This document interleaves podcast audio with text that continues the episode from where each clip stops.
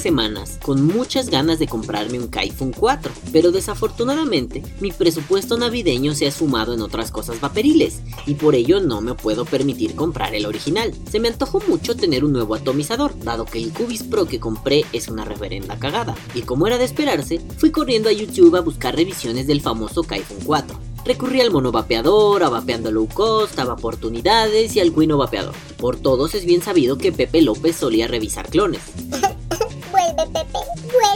Pero el mono y el cuino revisaron el original. Las diferencias que encontré entre uno y otro no eran tan significativas, al menos no en los videos, excepto por pequeñísimas cositas. Los diferentes tanques, quizá las tóricas. Lo más significativo fue que Ger de Oportunidades dijo que su Kaifun clon venía ligeramente oxidado. Pero bueno, me llamó mucho la atención este bicharrajo. También me llamó mucho la atención que este atomizador trae mil millones de piezas supuestamente para que los chinos no pudieran clonarlo. Y resulta que el creador, es Bomesto, es Ernesto, es su puta madre sabrá cómo se pronuncia, se la pellizcó porque le clonaron su producto en un tris y lo clonaron, al parecer casi a la perfección, tanto lo bueno como lo malo.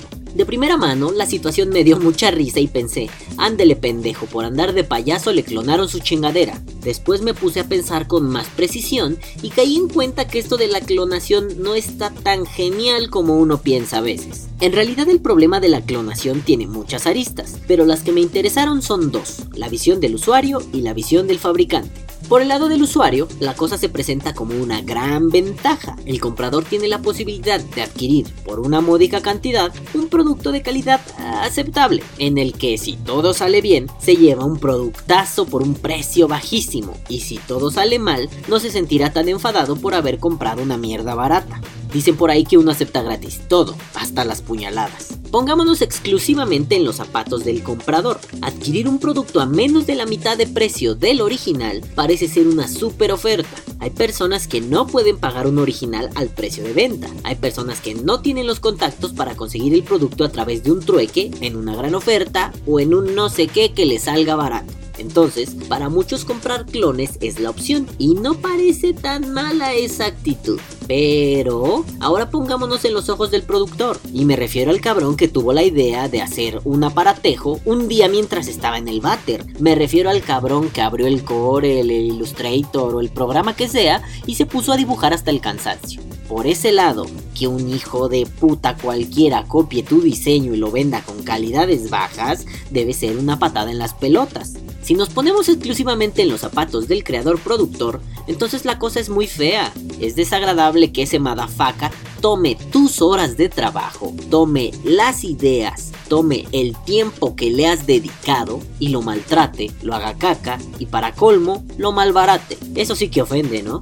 Ahora enfrentemos las dos posturas. Hay un mercado pirata, perdónenme, pero decirle clones es un eufemismo para suavizar las cosas. Pero ese mercado pirata existe porque los precios en el mercado original rebasan la capacidad de compra de las personas, o como dicen algunos. No voy a pagar dos mil pesos mexicanos por un pinche tubo de cobre. También es cierto que al invertir en productos clonados, el mercado de originales va disminuyendo, aunque nos cueste trabajo verlo en un mercado pequeño como el vapeo. Pero piensen en la industria musical que se ha visto severamente afectada por la piratería. Pero algunos me dirán que ese impulso de clonar poco a poco hace que los creadores de originales bajen sus precios volviéndolos accesibles para las personas. Sí, sí, la cosa es bastante complicada. Por un lado hay puntos interesantes pro clonación y hay puntos interesantes contra clonación.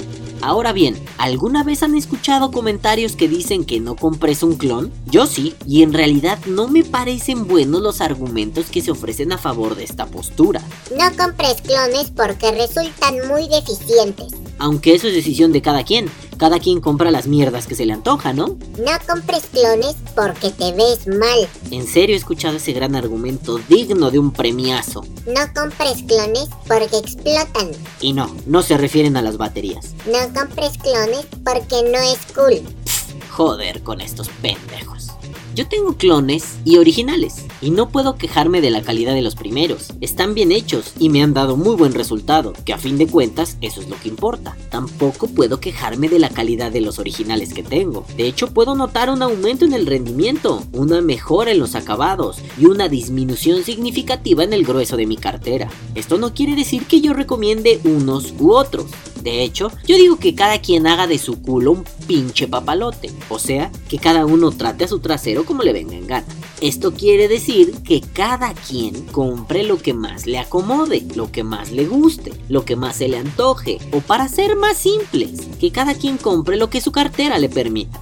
Como verán, el tema de los clones hasta aquí parece zanjado, pero me gustaría pensarlo un poquitito más allá. ¿Clonar solamente es copiar el diseño íntegro y abaratar los costos? ¿Qué me dicen de los postes Velocity en muchos atomizadores? ¿Qué me dicen del control de temperatura? Quizá estas cosas podrán entenderse como una mejora, como una innovación que llegó para quedarse y se popularizó en el mercado. Quizá esto podría entenderse como una aportación cultural al vapeo. Pero bueno, supongo que los creadores de atomizadores con postes Velocity no le han pasado unos dineritos a Cisco Correa, el creador de los postes Velocity, porque su creación le ha sido útil a muchas personas. Yo creo que varios me dirán que soy un redomado imbécil porque lo que acabo de decir es como si yo quisiera que le diéramos dinero al inventor de la hogaza de pan.